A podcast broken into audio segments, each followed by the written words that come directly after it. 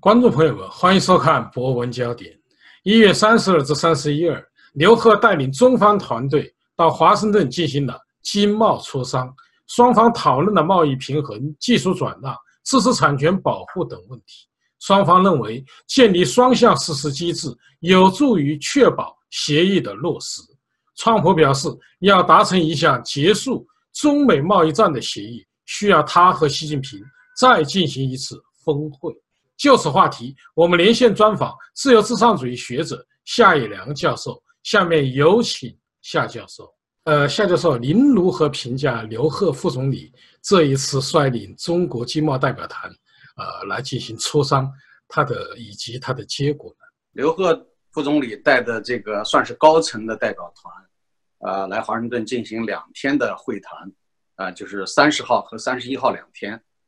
但是呢，这个结果和我们事先预计的呃差不多，也就是说，在购买美国农产品方面，呃，这个已经不是没有任何悬念了。应该说这一点是很清楚的，确认了要购买多大的数量。但是呢，并没有就结构性这改革的问题呢，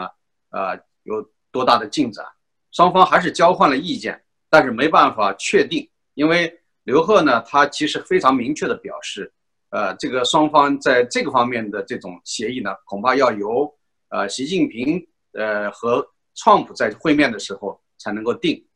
而且刘鹤也指出，就是说这个他建议啊，他建议最好呢是川普到中国的海南岛跟刘鹤见面来商谈定这个事情，而且时间点呢也是要在这个美朝会谈之后。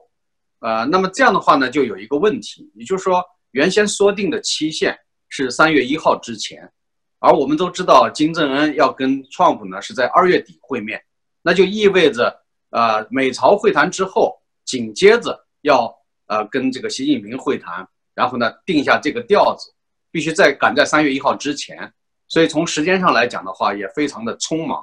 到底能不能在三月一号之前完成，这个是从中方的这个建议来说啊是不能确定的，有可能会延误时间。那川普呢，首先表明不太可能向后。呃，延展这个原来的期限，也就是三月一号这个期限是不能突破的，所以这里边就存在着一些技术细节的问题，啊，那么，呃，这里边其实也包含着中国方面的一些战略性的考虑，也就是说，为什么啊，在这个美中贸易谈判之前，一定要有这个美朝会谈的结果出来？呃，看起来好像是两者并没有那么直接相关，但实际上有着密切的相关性。我们注意到，这个金正恩前不久刚刚访问过中国，也就是说，呃，他们事先要商量，在这个美朝会谈之前要谈哪些，哪些是重要的砝码或者策略，都跟中方去商量。那么商量的这个理由呢，当然是朝鲜方面需要中国的全力支持，否则的话他没必要来找中国人商量，啊，那就是想得到中国政府的各方面的援助和支持，拿这个作为一个幌子。作为一个条件，啊，表面上看起来他很尊重中国领导人，但实际上这个这种尊重是用大量的金钱和物资来购买。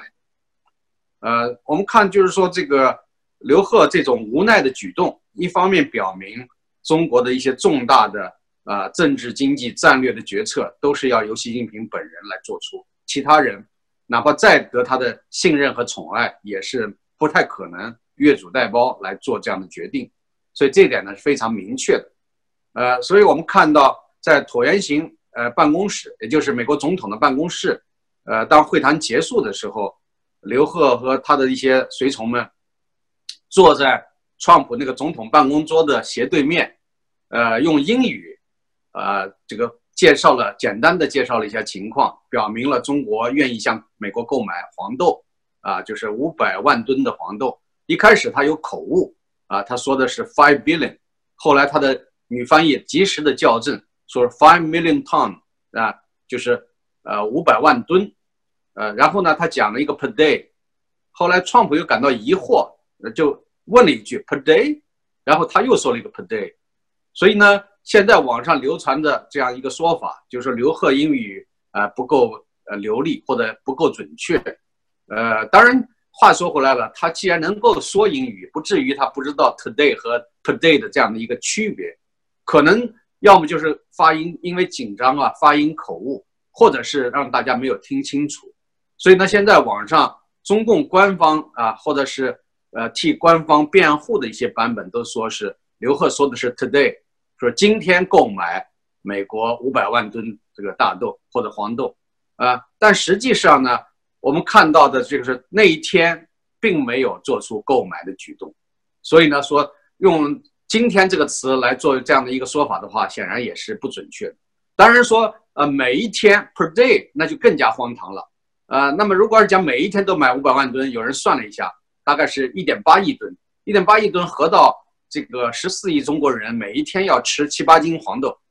这个不大可能，不现实。呃，就算是你能买得起，这个你要用多少船去运，要运多久啊？而且中国人怎么来消费这么多的黄豆？所以这点呢，可能也是不太现实的这个这个说法啊。可能我们能够理解比较正确的，或者从常识上判断。有可能的就是在三月一号之前，呃，在某一个时点上，中国会落实购买五百万吨这个黄豆的这样的一个呃承诺。这个承诺其实并不是很高，因为呃前不久在谈判中还提到过买两千五百万吨，所以呢这个只是五分之一而已嘛啊。那么还有两千万吨怎么办呢？什么时候来定呢？有可能是不是习近平跟川普见面的时候，当谈判呃有所进展或者双方能达成协议的时候？到那个时候，由习近平自己来说出来，那个比较大的数目，是不是觉得好像更加具有感感染力？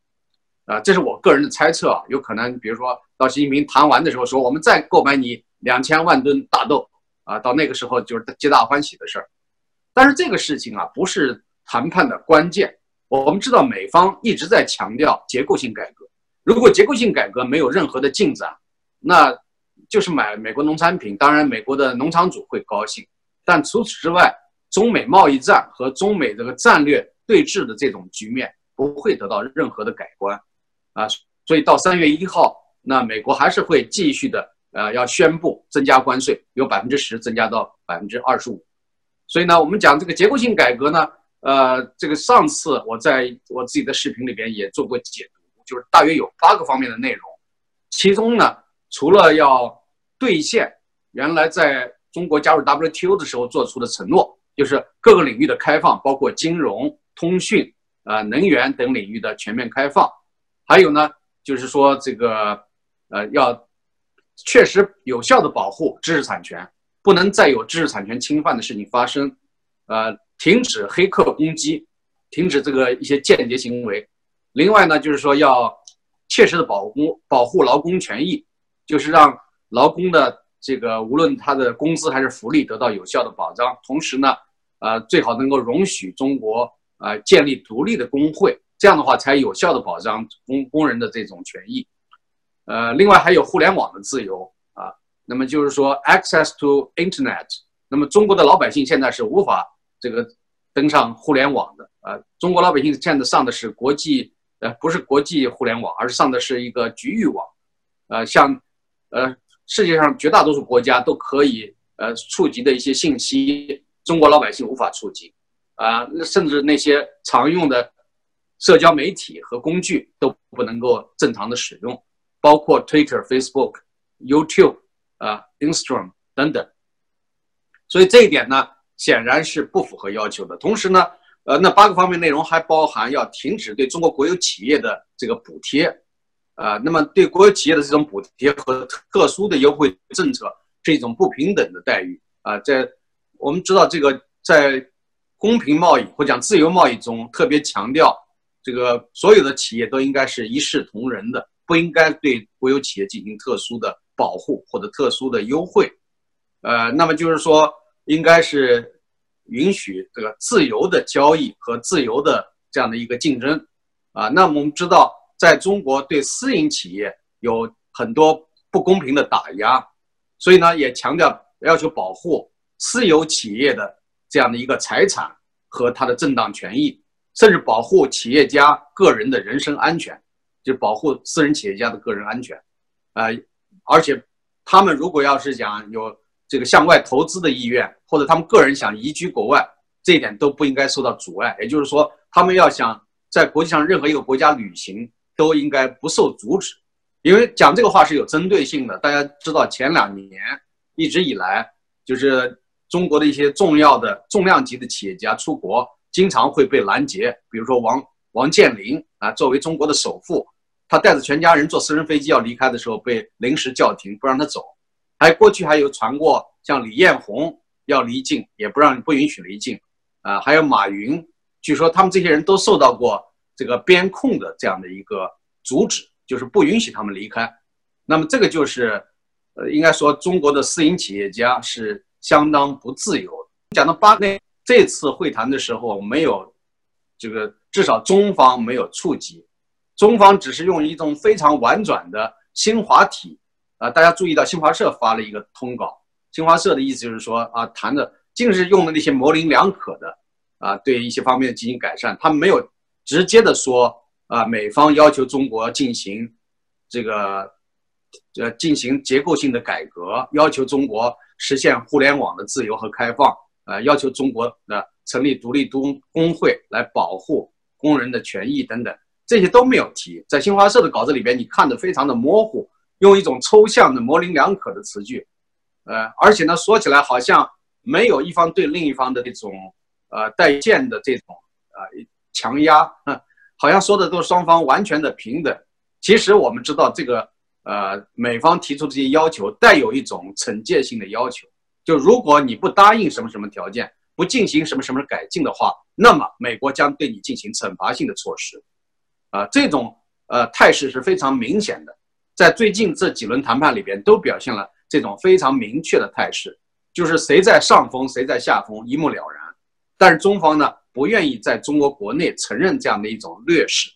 啊，因为过去中国从来都是觉得自己很牛的。啊，动不动要跟美国叫板，那么现在他牛不起来了，尤其是中兴事件之后，中兴芯片事件之后呢，他也知道谁才是真正的赢家啊，不敢在这个硬降，啊，包括呢对中兴公司常驻美方这个监控人员啊，包括对华为公司的惩罚，那么要是像在普通的像过去的某个时点上，因为某个事情产生纠纷的话，中国绝对不会买账，但是这次非常的乖，呃，以至于。这个身体语言，就是刘刘鹤以及随从在白宫椭圆形办公室里边的他们的坐姿谈话啊，整个给人感觉就像小学生啊，在老师的办公室里边认错啊，并且保证说自己的家长将来会做一些善后的事宜。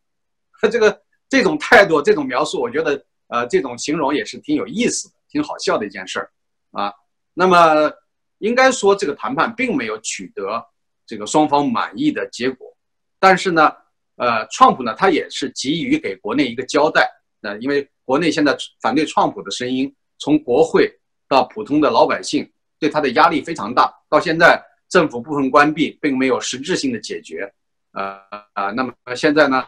他面临了很多的问题，所以呢，他想做一水推舟啊，想做一个顺水人情，行，做出点让步。他就想啊，赶紧说这个我们进展谈的不错啊，他不想说我们谈到呃进入到僵局，双方僵持不下，他更不愿意直接提互联网开放的这个问题。所以有些民运人士啊，呃人权人士讲说，川普在这个时点应该最应该直截了当的质问或者质疑中国的这些领导人，为什么不把这个互联网开放作为一个最重要的事情来谈？啊，我想这个川普他自己也不不敢，没有那么牛的底气。他万一在这个问题上僵住了，双方可能就不欢而散，连这个购买美国大豆的这个承诺可能都未必会去兑现，啊，所以呢，双方呢这次表面上啊显得是比较啊互相的这个都呃各各有一些让步吧，显得是比较友好，啊，包括在椭椭圆形办公室里边，刘鹤还被夸赞说他的英语讲得不错，啊，结果呢恰恰可能就是因为这个原因，因为这创普先说的。创普先说刘鹤呃讲不错的英语，然后接着刘鹤呢就甩掉翻译自己讲自己讲，然后还出了这个刚才讲的这个乌龙。假如说刘鹤坚持自己不讲英语，尤其是在正式谈的时候不讲英语，由翻译去翻，呃，那么假如说说错了，他可以免责，他可以说是翻译的问题，啊，或者说呢他有思考的时间，可以措辞更加的准确，因为他毕竟英语确实还是不行。有的人讲他不是哈佛。拿了一个硕士学位吗，怎么会英语不行呢？大家想一想，这个哈佛那个肯尼迪政府学院跟中国长期有这样的一个合作关系，为中国培养高级干部，啊，相当于中国这个中共的海外党校啊。这从一九九五年到现在啊，其实从九十年代初吧，大概是从一九九三年、九四年开始就有所这个安排，那么培养了大批的中高级的干部啊。那么我的一个大学同学也是，呃，当时受的这个培训，一年时间就拿个硕士学位。所以呢，那个含金量啊，学术含金量显然是相当有限的，啊，那么他英语讲的好不好，倒不是一个最重要的问题，最重要的就是说，呃，在国际重要的谈判的场合，如果没有把握，那还是尽量的要用翻译，呃，如果要是讲自己说错了，那可能要承担相应的责任。重大问题上，他倒没有啊，就是说没有越权，因为这个最后拍板，尤其是。这个结构性改革的问题的拍板，他讲的非常清楚，要等两国最高领导人最后做出决断，他是无权来做出这样的呃一个决定，所以这点呢，他的角色还是扮演的应该说是比较成功的，是比较本分的一个啊，没敢越权，好吧？所以呢，这个目前的谈判情况就是这样。后来美国驻中国大使馆也发了一个声明啊，就是向中国公众介绍了这次谈判的内容，从美方来看是什么样的一个结果，但是呢。就像我刚才讲的，美方的这个声明或者讲说明中也没有明确的强调这个结构性谈判、结构性改革的谈判呢卡在什么点上？呃，或者讲这个互联网的自由和开放，或者讲建立独立工会成为难以逾越的障碍和突破口，啊，就是说没有办法来突破。那么，所以美国方面也没有这个公开的来强调这些会引起中方。呃，抵制的这样的一些要点，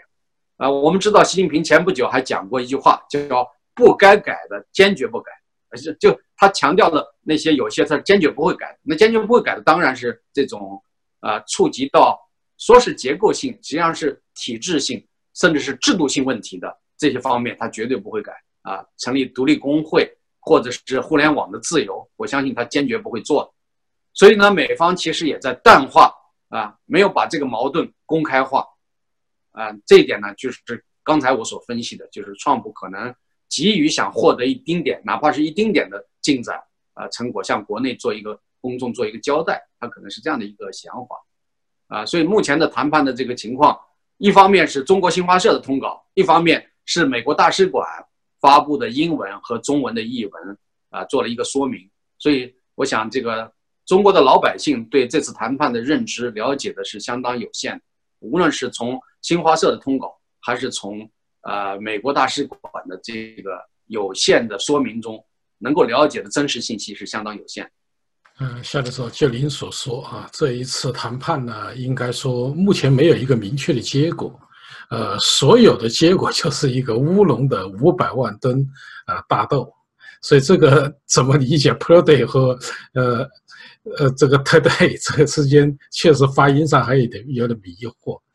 呃，我想向您请教的问题是，因为川普跟习近平啊都同意说举行峰会，并且呢在海南岛，这一个是时时间比较敏感，因为对中国来说涉及到三月份的两会，也也涉及到啊四中全会，同时您刚才也说了美朝峰会的问题。同时呢，他又在海南岛，海南岛又是一个什么寓意？您能否分析一下？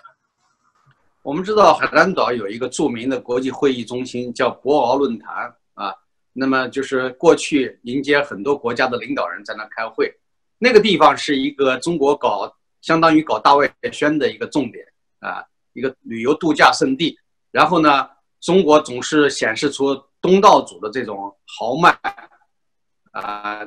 给大家那个吃喝玩乐弄得非常的舒适，啊，甚至让那些领导人的家属都得到非常好的招待，然后大包小包的拎着礼品回去，啊，通常都是一种，呃，对着中国人叫统战，对外国人就是一种收买、笼络人心的做法。所以过去呢，很多年都是非常成功的。他们还是想故伎重演，用这套办法来笼络美国的官员啊，包括川普的家人。但是这点，我想是，呃，这种想法是徒劳的，因为在重大的国际战略问题上不是那么容易被收买。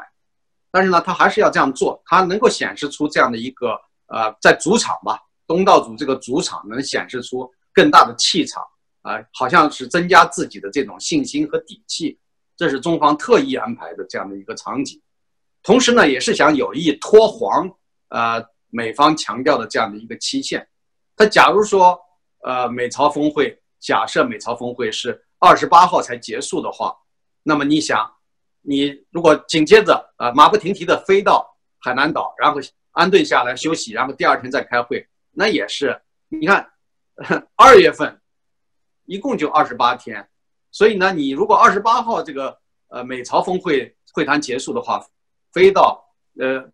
中国那一号了，所以那样的话呢，就自动的打破了那个期限。他以他的这个醉翁不在酒啊，他的目的就是想打破这样的一个中美方自己设的这样的一个期限。当然，你话说回来，你说这个呃美朝会谈可以向前提呀，不一定非得等到二十八号。那就算是二十六号结束，那也是非常匆忙的。我们知道。像这样的一个重量级的会谈，呃，恐怕至少需要一天以上的时间。那你就是二十六号结束的话，飞过去稍微做一些调整的话，那也是非常匆忙的。你最多能赶在二十八号那一天晚上之前来宣布，啊，所以这样的做，我觉得中方其实玩了很多的花招。哎，如果玩这些心眼的话，美国人不一定能玩过中国。但是呢，我觉得这个其实意义不大，嗯，因为这种属于小儿科的那种把戏。啊，明眼人一看就清楚，这样的搞的话没什么意思，啊，因为你实质性的问题没解决，你玩这这套把戏是没有用的，啊，而且创普也强调了说这个期限是不能向后延伸的，啊，说不定呢，呃，这个事情呢，就是到时候有可能不了了之，能不能到海南岛去跟习近平进行会谈还不一定。假如川普不去的话，假设啊川普不去，那么中方是不是很轻松的就可以把这个理由啊推脱给这个 Trump 说，你看。我们诚心诚意的邀请他来谈，做最后的决断。呃，那 Trump 他自己不来了，那 Trump 也可能会讲，我这边呃，美国国内有什么重大的事情，我离不开呀。呃，什么双方都会到时候会扯皮，所以这点呢，我在事先说一句啊，我当然不希望有这样的一个结局，但是有可能会造成这样的一个局面。呃，夏教授，您知道这一次刘鹤啊来谈判呢，实际上也有一个比较尴尬的，就是在他来之前就。啊，美国正式起诉了孟晚舟。那么，您认为孟晚舟事件对中美贸易谈判，呃，是否会产生比较大的影响呢？嗯，这个其实都在预料之中。就是美国正式提出，呃，要求把孟晚舟引渡到美国接受这个审判。呃，那么这个事情呢，已经有一段时间了，所以大家呢，呃，都一直在期待这样的一个具体的消息。那么现在这个消息已经确定了。也就是说，孟晚舟不久将会到美国，呃，接受这个呃法庭的调查和审讯。呃，有人讲说，如果把这二十三项刑事指控的罪名都落实的话，孟晚舟的刑罚会非常的重，啊，可能会在三十年以上的徒刑，甚至是无期徒刑。呃，因为孟晚舟现在也是四十多岁的人，是吧？就算是他很长寿，如果是三十年，那也基基本上后半生就在监狱里了。呃所以还有没有其他的转机，现在不清楚。但是这个后果将会相当的严重。所以前一段时间，中国政府、外交部啊，还有各方面都做了很多的工作，呃，希望呃美国不会这个提出这样的一个引渡的请求，也希望给加拿大施加压力，让加拿大不要按照美国的意愿去做。但是都落空了。那么后来中国采取了非常极端的做法，就是报复性的措施，啊，一共抓捕了十三位这个加拿大人。那么其中呢，还有一个是所谓呃毒品这个毒贩判处死刑，但是就这样的话也没有阻止住。那么现在呢，当然这个事情会给中美之间的这种谈判增加心理压力，同时呢，也对中美的这种战略性的对峙增加了这样的一个色彩。但是呢，呃，这次刘鹤来到美国，并没有就孟晚舟事件向美方提出任何啊请求，或者是。一些条件或者要求，或许我们呃不一定能够下这样的结论，是不是他们有秘密的一些要求？但是可能这种可能性不大，因为那个这些相关的消息都是公公布了嘛。但是在这个呃，川普总统的椭圆形办公室，刘鹤还把习近平给川普的一封信交给了川普，川普还要求翻译当场的就宣读了，因为美国不喜欢搞这个秘密的这一套。觉得没什么秘密，就当众宣布、宣读、宣读的内容里边也没有要求孟晚舟这个怎么样怎么样，没有提及这方面事情，所以说明呢，其实华为事件说大很大，说小那可能在中共最高领导人的这个谈判桌上砝码中也未必能够成为一个重要的东西，他感觉到有必要的时候可能会抛弃，抛弃这个华为公司的 这些作为一个棋子吧，把它抛弃，呃。不要说这个孟晚舟，他在中共的这个大的战略格局中能够承担多么重要的角色，就是当年我们想起的就是，呃，有一个在中央情报局的，呃，这个高级间谍金无代，那么曾经就是被抛弃，呃，就是说当他请求希望能够让呃中共最高领导人邓小平做出决定，把他跟中国，呃。这所扣押的，呃，就是美国人质进行交换，但是后来这个愿望呢没有达成，没有达成的原因呢就在于，呃，这个邓小平和外交部都宣称没有这回事儿，没有这个人，也不知道有这么一个间谍，呃，中共也没有做这样的间谍的事情，所以就完全呃否认他的存在，啊，那么我们看到华为这个事件，现在前不久不是刚刚出过一个王伟京。啊，作为间谍，华为呢赶紧切割，跟切割跟他的关系。这个孟晚舟当然无法切割了，他是华为的接班人啊，所以呢，现在这个他的命运应该是凶多吉少，没办法切割。呃，夏教授，您知道这个中美贸易战呢，到现在时间也不短了。呃，应该说中国的这种民众是非常关心的，因为事关中国的经济走向。那么，您认为从目前而言？您认为中美贸易战是否会，呃，在川西峰会后画上一个句号呢？因为中美贸易战，我以前说过多次，它是一个长期的博弈，啊，最多有阶段性的暂缓，但是不可能完全消除，因为呃，我们知道这个重大的问题在于结构性的改革，啊，而中国方面是拒绝这种结构性的改革，所以呢，呃，只是局部的、暂时的去增加某项商品的购买。并不能根本性的解决中美贸易的争端，更不能解决中美这种国际战略的对峙，所以我觉得它只是一个阶段性的问题啊，不能够从长远上来说彻底终结中美贸易战。啊。中美贸易战说穿了啊，除了经济贸易本身的这种利益之争以外，还有更加重要的意识形态、制度和国际战略安全方面的竞争。呃，下来说有几个事实热点呢，想请您点评一下。第一个呢，就是马来西亚政府啊，已经拒绝了中国一项，呃，比较重大的一带一路协议。对此，您的看法是什么？呃，这个事情呢，有过一些反复啊。我们知道，马哈蒂尔总理一开始呢，就是他上任不久就否决了这个原先的这种政府承诺，呃，那么就是中国方面已经进行的投资或者已经进行的工程也需要这个撤除。后来呢，大概。中间有一些斡旋，啊，有一些谈判，后来暂时说要恢复这些项目。当时我们也觉得非常的惊诧，就是怎么政府做出了这样一个决定，怎么又说要恢复？啊，现在呢好像又再次被否定，就是说明呢这个中国的一带一路这种向外扩张的战略，首先是不得人心的，啊，再一个从政治利益和这个现实的利益权衡角度来讲的话。啊，也还是没有办法被接受，所以才有出现过这样的一些反复，可能有利益的考量，但是后来呢，还是再次被否决了。那么，我想这种情况不仅仅会出现在马来西亚和中国之间的这种合作关系上，也会出现在很多的，就是中国的一带一路的合作的其他国家和地区。呃，所以这样的话的尴尬局面可能会重复，今后一段时间里边会不断的发生。呃，夏教授，最近呢，证监会呀，呃，人事有发生一些变化。工商银行的董事长易会满，呃，出任证监会主席。对此，您的看法是什么？我觉得这个呃举动呢，虽然讲不是完全出乎意料，但是呢，也还有有点非同寻常。为什么呢？因为我们知道，这个工商银行作为中国最主要的商业银行之一，呃，派他的这个一把手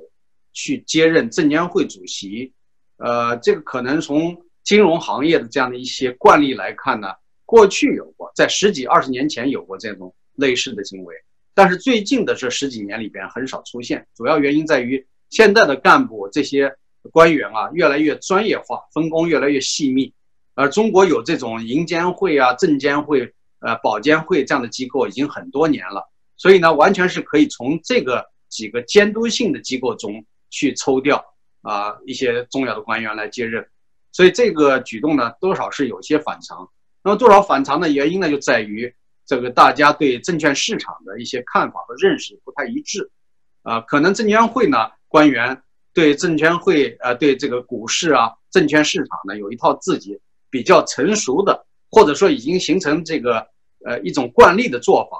而现在上面是不是觉得他们这些做法不合他们的心意，所以要换一些不是从这个机构啊这个行业中呃来担任。呃，这样的一个主要的负责人，这可能是一种考量。但是，我想，不管谁来当，呃，中国的股票市场目前的这样的一个一蹶不振的状态，不是一天两天形成的，啊，它是由中国经济的这个状态基本面所造成的。尤其是，呃，习近平上任以来，中国不是朝着市场化的方向继续的推进，反而呢，大幅度的向计划经济，呃，向这个。反市场经济方向去倒退，所以这个呢就太明显了。那么中国的股市就没有办法真正兴旺起来。尤其呢，私营经济或者讲民营经济才是中国股市的主要的依托力量，而不是国有经济。所以靠国有经济、国家这个垄断行业、垄断的资源去想把这个股市带动繁荣起来是做不到的。呃，那么我想这个新的证监会主席也会勉为其难。上面希望他能够振兴股市，但是我觉得谁来也做不了这样的事儿。夏教授，呃，王全璋啊，呃，这个维权律师目前被宣判四年半的有期徒刑，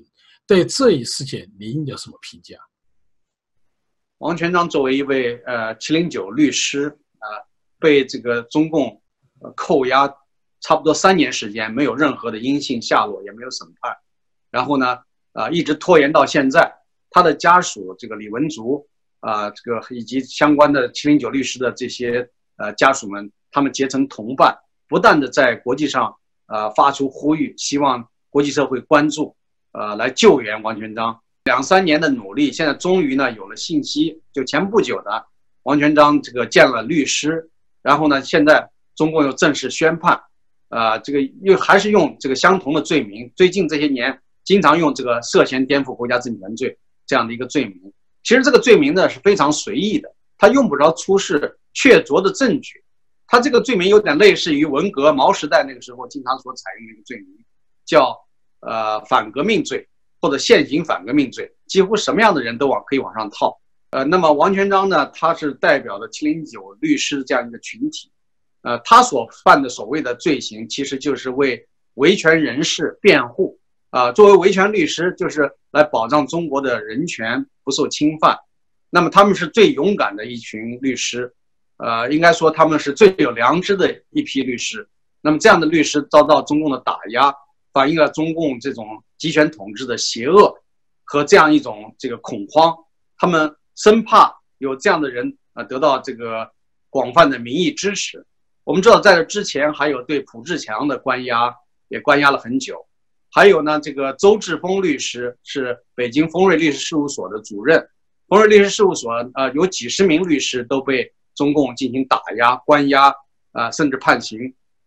周瑞峰律师自己啊，周世峰律师自己呢也被判了八年徒刑。所以这些做法都彰显了中共的这种穷凶恶极，生怕这个有呃律师能够保护啊这个异议人士和维权人士的正当权益。啊，像他实际上就是一种杀一儆百的做法。当时七零九律师案涉及了三百多啊维权律师或者人权律师，那么最终的结果呢，造成了现在律师把这个当做禁区了，不怎么敢触碰。但是仍然还有一些呃人权律师能够坚守底线，这是非常了不起，值得敬佩的。啊，所以我们觉得这个国际社会还要继续的加大声援和呼吁的力度，希望呢。能够保护啊，从这个各个方面去保护这一批呃良心人士的这样的一个安危。